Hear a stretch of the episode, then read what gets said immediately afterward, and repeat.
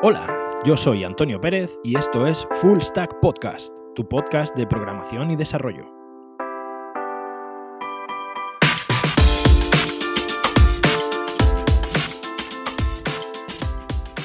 El investigador debe decidir qué módulos va a incluir en la RVM y crear una imagen de ella, una boot image. Esta imagen es creada por un programa Java llamado Boot Image Writer. Este programa ¿Pero de qué está hablando este tío? JVM, de la fuente de la JVM. Y como resultado proporciona una máquina virtual. de Madre mía, llevo aquí más de media hora y no me entero de un carajo. ¡Qué coñazo! Compilador Todo el mundo atento. Mira ese, ya se entiende. ¿Qué pasa? ¿Soy el único tonto aquí? Y direcciones Venga, voy a prestar un poco de atención a ver si me entero de algo.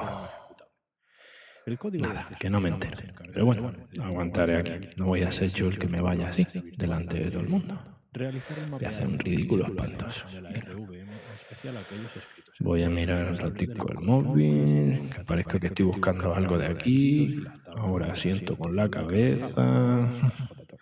Espera, parece que he hecho un chiste. Voy a sonreír. No, no era un chiste. Joder, no me entero de nada. Soy, soy, soy, soy lo peor. Soy lo peor. Cargar las distintas clases, inicializar subsistemas de memoria, compilador, cargador de Por favor, decidme todos que os habéis encontrado en esa situación, porque si no, realmente me voy a sentir muy, muy, muy mal. Pero que muy mal, porque esto de, esto de estar en una conferencia que el tío está hablando y parece que está hablando en otro idioma y ver a todo el mundo súper atento es bastante frustrante, ¿no? ¿No ha pasado a vosotros? Bueno, espero que no os pase eso en el programa de hoy. Eh, bienvenido a este programa número 4, en el que vamos a hablar precisamente de un tema que la tontería de la semana, como ya he empezado a llamarla, eh, precisamente refleja. Es un tema un poquito arduo, ¿vale? Hoy vamos a hablar de un patrón de diseño, hoy vamos a hablar del patrón modelo vista controlador.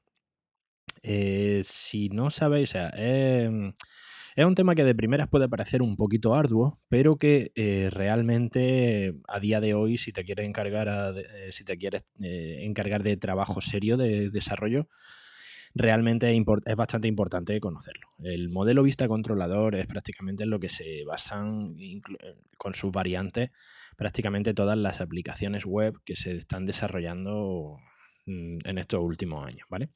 En primer lugar, vamos a explicar un poco qué es un patrón de diseño. Vamos a ver.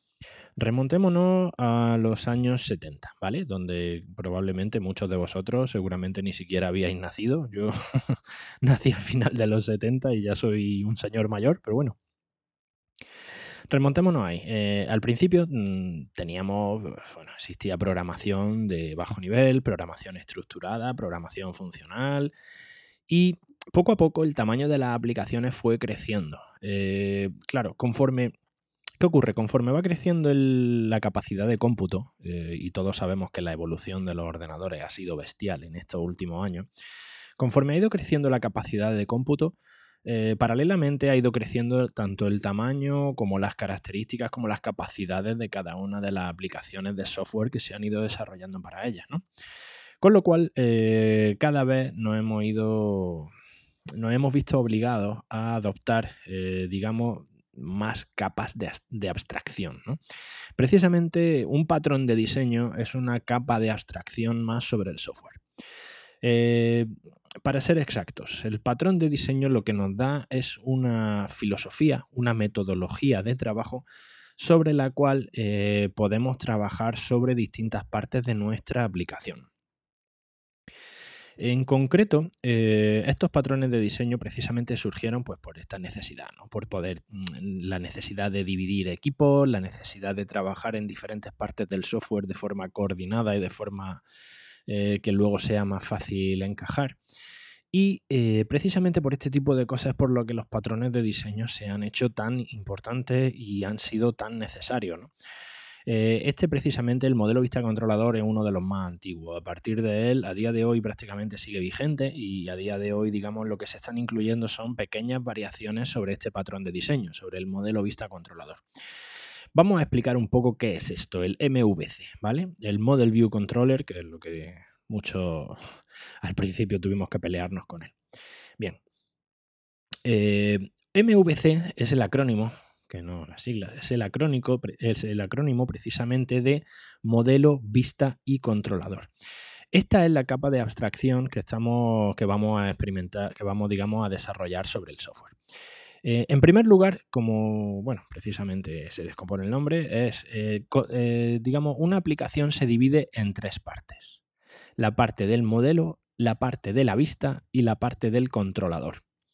Vamos a explicar ahora un poco en qué consiste cada una de ellas. modelo vista controlador, muchos preguntaréis o diréis, pero bueno, yo estoy trabajando orientado a objetos, ¿tiene algo que ver el MVC con la orientación a objetos? Pues mm, precisamente el patrón de diseño modelo vista controlador, el Model View Controller, eh, utiliza los recursos de eh, la programación orientada a objetos, que eso sí que espero que todos conozcáis. Y espero que, vamos, si no conocéis lo que es programación orientada a objetos, corred, corred porque estáis como 40 años atrasados, vamos.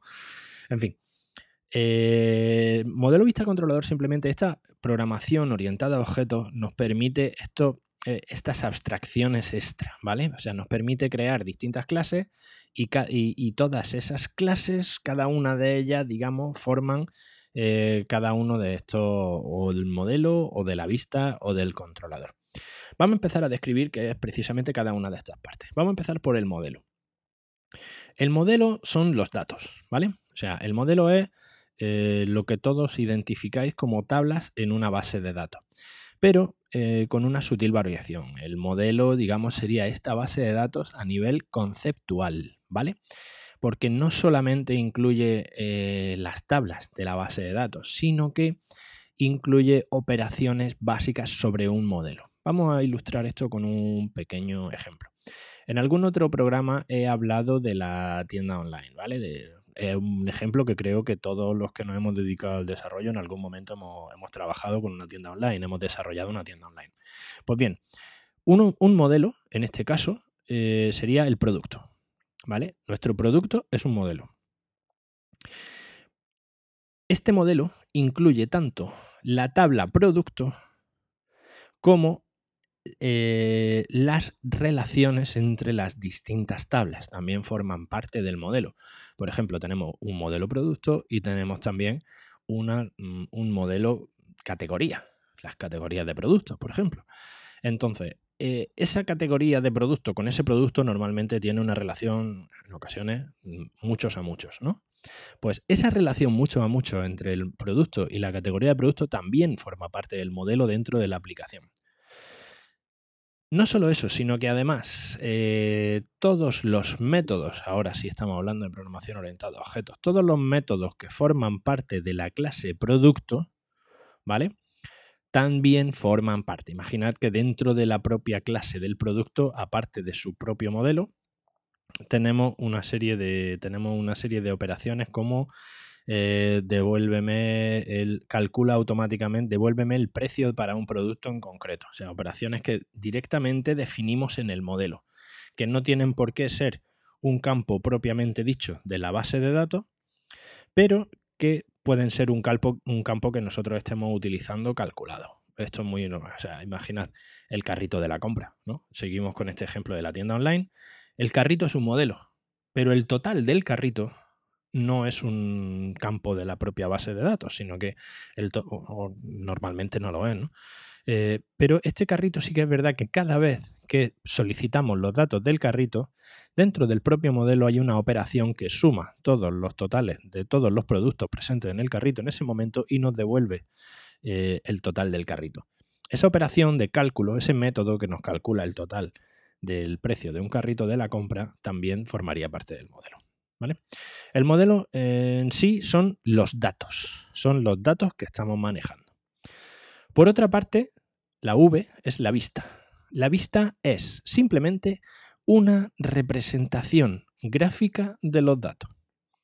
La vista es, mm, todos lo vais a reconocer o para que resulte más sencillo, es una pantalla. O sea, la pantalla, por ejemplo, donde se nos están mostrando todos los productos de una categoría determinada, es una vista.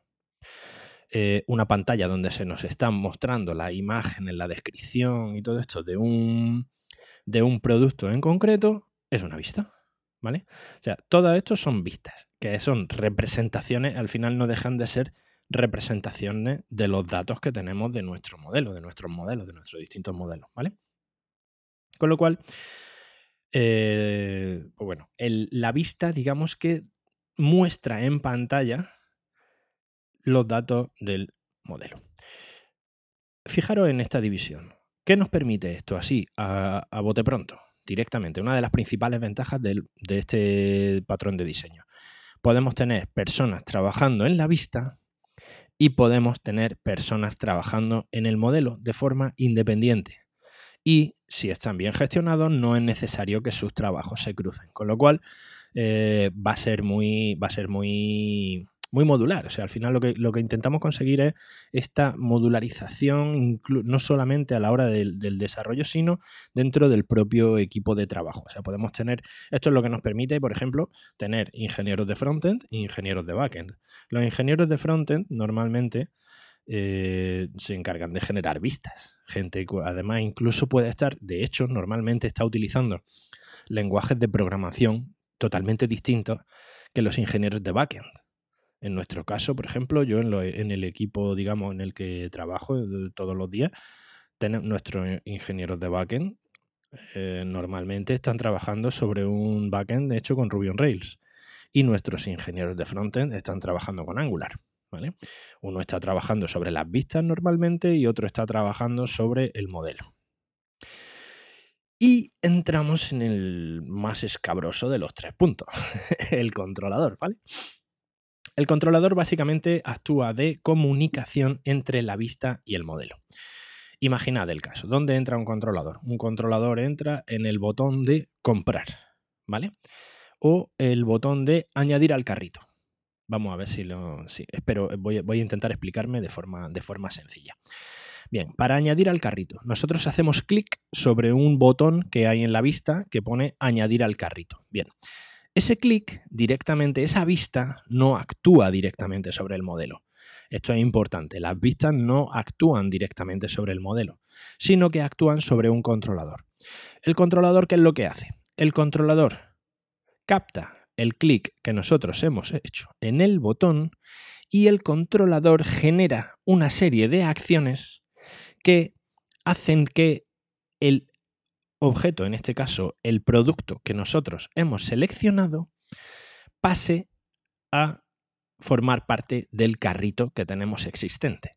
Claro, fijaros, aquí lo que estamos haciendo es combinar precisamente una serie de acciones que nosotros tenemos en nuestra vista, hacemos que eh, hagan modificaciones en el modelo, añadiendo en este caso un producto al carrito de la compra. Claro, el controlador es el que se encarga de todas estas acciones y otras muchas, normalmente también. Aunque bueno, por ejemplo, el tema de validaciones. Normalmente eh, el controlador va a comprobar si hay algún problema para que ese producto se eh, añada al carrito. El controlador va a comprobar si ya hay otro producto igual en el carrito para no crear dos productos independientes dentro del carrito, sino que va a crear eh, va a añadir una unidad al que ya existe. ¿no? O sea, todo este tipo de cosas, todas estas acciones, en definitiva, la comunicación entre el usuario y el modelo se gestiona a través del controlador.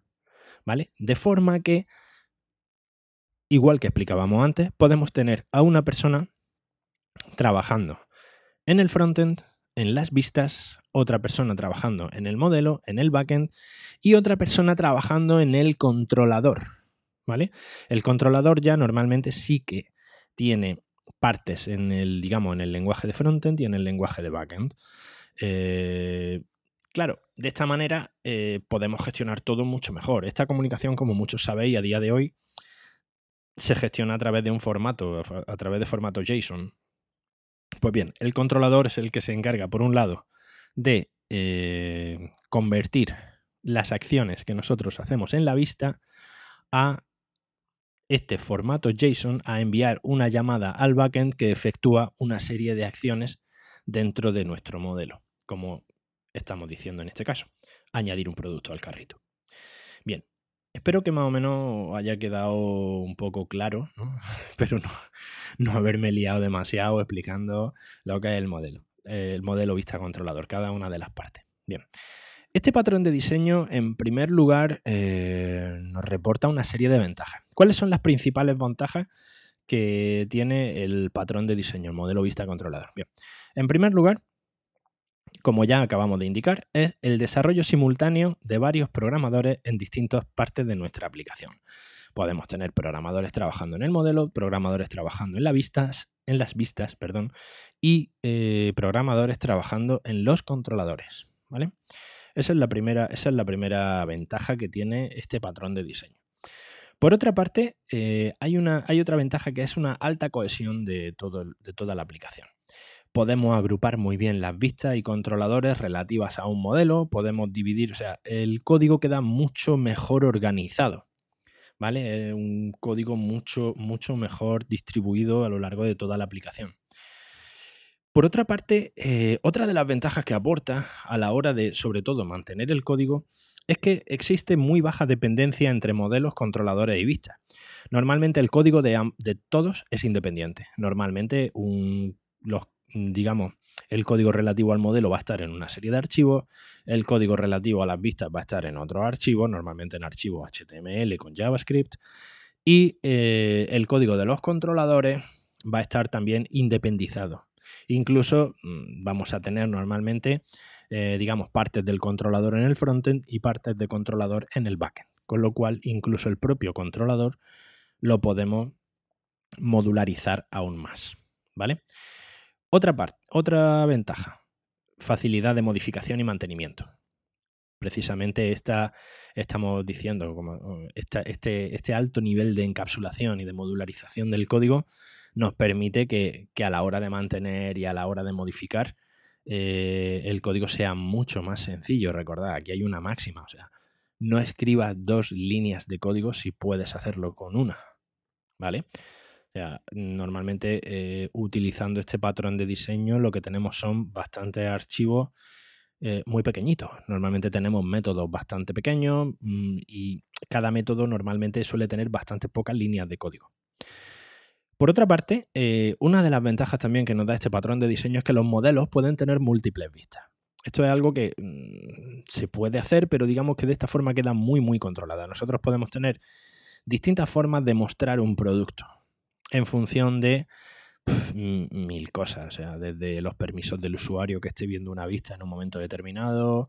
Eh, mm, si tenemos administradores, podemos tener miles de pantallas de, de estadísticas relativas a un modelo. O sea, esta es otra de, las grandes ventajas que tiene este, este, patrón de diseño, el modelo vista controlador.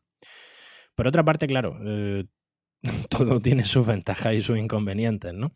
Entonces, eh, el modelo vista controlador eh, no podía actuar de otra manera, también tiene sus inconvenientes. Quizás los principales inconvenientes, los que, en mi opinión, de este, de este patrón de diseño son, por una parte, la navegabilidad en el código se complica al tener muchos archivos, ¿vale? Es necesario conocer bien el código o que el código esté bien documentado para moverse cómodamente entre, entre el propio código, ¿no? O sea, tenemos una cantidad de archivos bastante importante. Por otra parte, otro de los, de los inconvenientes que nos podemos encontrar a la hora de aplicar este patrón de diseño es que al dividir, al dividir las vistas con respecto a un modelo, eh, actualizar múltiples vistas referentes a ese modelo puede ser un poco. puede ser un poquito follonero, ¿vale? Eh, realmente, claro, imaginad que hacéis un cambio en el modelo. Y ahora hay cinco vistas que dependen de ese cambio. Hemos añadido un campo nuevo o hemos cambiado una operación. Claro, eh, es relativamente sencillo que actualicemos tres vistas, pero se nos cuelen dos o se nos cuele una, ¿vale? Con lo cual, hacer una modificación en el modelo eh, esta, encapsulación, igual que muy ventajosa, también hace que en ocasiones se nos vaya un poco el código de madre, ¿no? O sea, tenemos que tener en cuenta y probar bien las cosas después de cada modificación, dado que las dependencias entre archivos son muy fuertes, ¿vale? Y por otra parte, eh, la curva de aprendizaje no es sencilla. Realmente, eh, llegar a entender bien el patrón de diseño, llegar a controlar bien cómo funciona todo este patrón, puede llevar un poquito de tiempo, ¿vale? O sea, no os desesperéis si os tiráis una semana viendo conferencias y viendo cómo gente trabaja con este tipo de patrón o viendo esquemas. y, no enteráis de nada, ¿vale? Es normal. Empezad a picar código. Eh, al principio, muchas veces, cada vez que em, empezamos a manejar un concepto nuevo en programación, los primeros días mm, normalmente es un acto de fe. normalmente suele, suele pasar que, que estáis estáis haciendo algo y bueno, veis que funciona, no entendéis muy bien por qué, pero el caso es que funciona, ¿no? No, pero esa, y, si ya tenéis un poquito de experiencia programando, sabéis que eso se cura con el tiempo, ¿no? O sea, conforme vais haciendo las cosas una y otra vez, al final llega un punto en el que no sabemos muy bien cómo, quizá por magia o algo así, al final lo terminamos entendiendo. Pero bueno, es un poco lo, que, lo que nos toca, ¿no? O sea, normalmente trabajamos en niveles de abstracción muy altos, sobre todo si os dedicáis a, a programación seria, programación de aplicaciones y de alto nivel, ya controlar esos niveles de abstracción lleva un poquito de tiempo, no os desesperéis, perseverad, ¿vale? Bien, eh, los principales usos de este modelo vista controlador, sobre todo, son para eh, desarrollar aplicaciones web y aplicaciones móviles. De hecho, eh, todo el entorno, por ejemplo, de desarrollo de aplicaciones para iOS, Xcode, eh, se basa en modelo vista controlador. aquí por una parte diseñáis las interfaces, por otra parte diseñáis, diseñáis los, controladores y por otra parte el modelo se mantiene completamente independiente. Eh, prácticamente desarrollo web y desarrollo eh, de aplicaciones móviles sigue el patrón modelo vista controlador. Luego, vamos a ver un poco ¿Qué, frameworks? Porque podríamos hablar, de, podríamos hablar de lenguajes que apliquen el paradigma modelo vista controlador, pero realmente los lenguajes no están enfocados a trabajar mediante modelo vista controlador. Un lenguaje, eh, mm, lo que hacemos con, este patrón de diseño es cualquier lenguaje, eh, crearle una capa de abstracción por encima para no estar trabajando directamente. Esto es el típico caso de JavaScript, ¿no? Eh, muchos habéis trabajado con JavaScript. JavaScript yo, bueno, no sé si lo sabéis, odio JavaScript a muerte, aunque un mal necesario en, mi, en, mi, consideración con respecto a JavaScript. No me gusta, es feo y no, no, no me gusta. Bueno, matadme si queréis, pero no, no me gusta. pero realmente es necesario, ¿no? ¿Qué es lo que ocurre con JavaScript? Dada la, la, complejidad del código de JavaScript, dado lo, lo, feo que es el código, porque me reconoceréis que JavaScript, el código es feo, eh, han surgido muchísimos frameworks de JavaScript. Prácticamente todas las semanas surge un framework nuevo de JavaScript. ¿no? Eh, entonces, claro, este paradigma de diseño, este, este patrón, el modelo vista controlador, no se aplica sobre el propio lenguaje, sobre JavaScript, sino que se aplica sobre un framework que, digamos, nos ayuda a agrupar y a organizar el código. Principales frameworks de mm, que apliquen este paradigma, modelo vista controlador. ¿no? Eh, es algo que aunque quizá no lo sabéis, probablemente estáis manejando todos los días si manejáis un framework para crear aplicaciones web o aplicaciones móviles. En primer lugar, Ruby on Rails. Ruby on Rails es uno de los que más claramente aplican este patrón de diseño. De hecho, en Ruby on Rails, la estructura de un proyecto hecho con Rails te divide entre precisamente vistas, controladores y eh, modelos. ¿Vale? Directamente tienes que crearlo así. La convención es esa. O sea, tú tienes tu carpeta de controladores, tienes tu carpeta de modelos y tienes tu carpeta de vistas. Luego tienes muchas más carpetas, la carpeta de jobs, la carpeta de configuración, la carpeta de la base de datos, todo eso lo tienes. Pero directamente a la hora de, digamos, el 90% del código que picas, lo estás picando en esas tres carpetas, en la carpeta controladores, en la carpeta vistas y en la carpeta modelo. Por otra parte, eh, no solo el framework Ruby, en distintos lenguajes. Python, por ejemplo, el framework Django, Django también aplica el modelo vista controlador. O sea, eh, su estructura, la estructura de un proyecto, eh, sigue totalmente este patrón de diseño. como ya os he comentado, por ejemplo, a la hora de desarrollar aplicaciones para iOS, Xcode de Apple, directamente, o sea, tienes el Interface Builder, en el cual tú generas las vistas, generas las interfaces, tienes tus archivos de, tienes tus archivos de controladores y tienes tus archivos de modelos. Otro framework que lo aplica también bastante, precisamente este de JavaScript, que nosotros, por ejemplo, el que más utilizamos es Angular. Angular también, aunque eh, no tiene una carpeta propiamente dicha de controladores, pero sí que dentro de cada componente de Angular que tú manejas, tienes un controlador, un servicio, Un controlador, que es lo que llaman componente, un servicio que formaría parte del controlador, que es la que gestiona la comunicación. Tienes también archivos de modelo y tienes también tu vista en HTML. O sea, al final veis que prácticamente todos los frameworks web eh, utilizan este patrón de diseño, el modelo vista controlador. Y por último, si te gusta vivir al límite en pleno siglo XXI y todavía programas en PHP, tienes Laravel también. Laravel también utiliza el patrón modelo vista controlador. No sé muy bien cómo funciona, sé que, sé que lo aplica, pero como PHP eh, para mí quedó en el siglo XX, pues no, no, no, no, hace tiempo que no. Yo todo lo que toco de PHP en los últimos años es un poquito de WordPress y poco más. Bien, a partir del modelo vista controlador, como ya, como ya hemos visto, el modelo vista controlador eh, ha evolucionado también a lo largo, lleva ya más de 40 años, lleva ya casi, casi 50, madre mía, casi 50 años desde, desde los años 70. Eh, lleva ya unos, unos cuantos años activo. Eh, con lo cual han ido surgiendo, han ido surgiendo conforme ha evolucionado la tecnología. Ha ido surgiendo bastantes evoluciones, modelo vista presentador, de los cuales quizá el que últimamente se esté aplicando más, se está aplicando más, es el MVVM, el modelo vista, modelo de vista. ¿Vale? Suena un poco raro, eh, el acrónimo en inglés de Model View, View Model. Bien, ¿cuál es la principal característica de esta evolución de modelo vista controlador, del MVVM?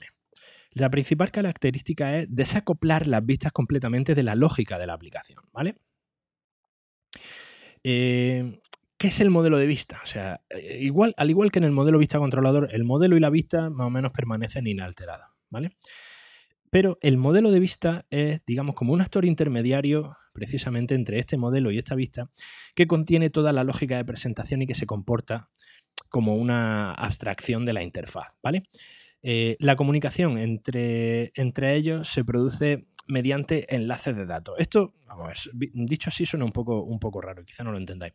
La principal diferencia, eh, la principal aplicación que tiene en este caso es que en el modelo vista controlador la comunicación es prácticamente unidireccional, no existe demasiada interactividad, pero eh, dada, la evolución de, dada la evolución últimamente de estos sistemas de frontend y backend con los cuales estamos trabajando eh, precisamente con un montón de, de, lenguajes diferentes, servidores diferentes, necesitamos altas disponibilidades. Claro, el model, model View View Model precisamente lo que nos permite es como eh, principalmente lo que hace es aplicar una caché de datos, ¿vale? Principalmente lo que hace es, eh, a ver, ¿cómo, lo digo sin que, sin que suene demasiado extraño? Eh, lo que hace principalmente es coger, la principal ventaja es que coge los datos y la comunicación de los datos con la vista es independiente de mostrar los datos en esa vista, ¿vale? No sé si conocéis Redis. Redis es un sistema que funciona, os dejo el enlace en las, notas del programa.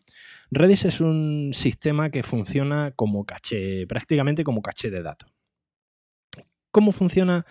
Eh, ¿Cómo aplicamos este patrón de diseño Model View View Model? Bien, este, esta caché Redis lo que hace es mantenernos una, digamos, una caché que está continuamente o cada X tiempo o según las reglas que nosotros le marquemos, está continuamente pidiendo una serie de datos eh, a la base de datos. Y esos datos se están manteniendo en una especie de caché, ¿vale? Con lo cual, cuando nosotros solicitamos datos de una vista, no se la estamos pidiendo directamente a la base de datos, sino que se lo estamos pidiendo a esta capa, a este storage intermedio, a esta caché de almacenamiento de los datos, que es la que nos los va sirviendo, además, con tiempos de respuesta inferiores a un milisegundo. O sea, Redis precisamente actúa prácticamente como una caché porque el tiempo de respuesta de Redis es extremadamente rápido. Buenísimo, eso funciona, funciona genial. ¿Qué es lo que pasa? Cuando de esta manera vamos almacenando lo que se llaman estados de la aplicación. Eh, estos estados de la aplicación lo que hacen es detectar cambios en los modelos, detectar cuando se añade un nuevo, imaginaros el caso este del carrito, ¿no? Cuando nosotros añadimos un, carrito, un elemento a nuestro carrito de la compra, eh, lo que vamos a hacer va a ser que, eh, digamos, durante unos milisegundos ese, ese nuevo elemento no va a estar disponible, pero en el momento en el que nuestra caché detecta que se ha producido un cambio en el modelo en la base de datos, automáticamente vuelve a cargar los datos vuelve a hacer un request y consigue los datos actualizados, con lo cual eh, prácticamente en tiempo real para nosotros es totalmente inapreciable. o sea, no, no, es que tengamos que esperar 15, 20 segundos a que esté la información disponible, para nosotros es inapreciable, pero digamos que a nivel interno sí que se han producido varios cambios, varios cambios en el estado de la aplicación, ¿vale? Tenemos un estado nuevo de la aplicación y eh, nuestra vista está cogiendo datos de nuestro view model, que en este caso serían los datos que hay en Redis. Y Redis, en este caso, este view model, se encarga de la comunicación con el modelo. Esto le añade un poquito más de complejidad al,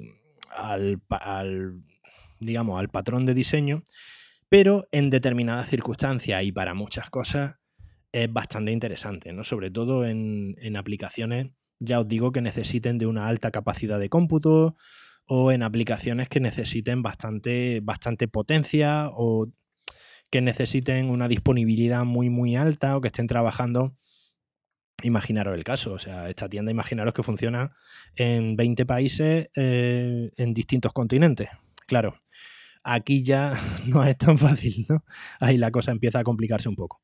Pero bueno, básicamente este es el principal problema que nos soluciona este mm, View Model, este Model View View Model, ¿vale? Bien.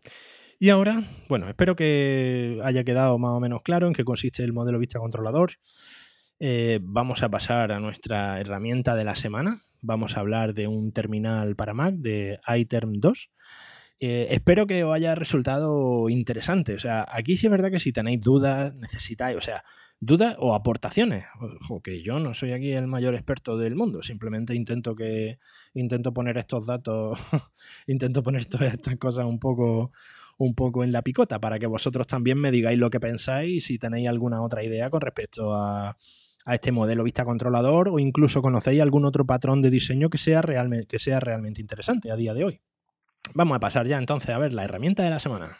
Bien, esta semana, como ya hemos dicho, vamos a hablar de iTerm 2. iTerm 2 en este momento va por su versión 3, eh, va por su versión 3. Vamos a ver una. Vamos a ver un poco las, capacidades, porque todos en, Mac eh, o en cualquier otro sistema operativo estamos en el mundo del desarrollo bastante acostumbrados a utilizar eh, herramientas de terminal, ¿no?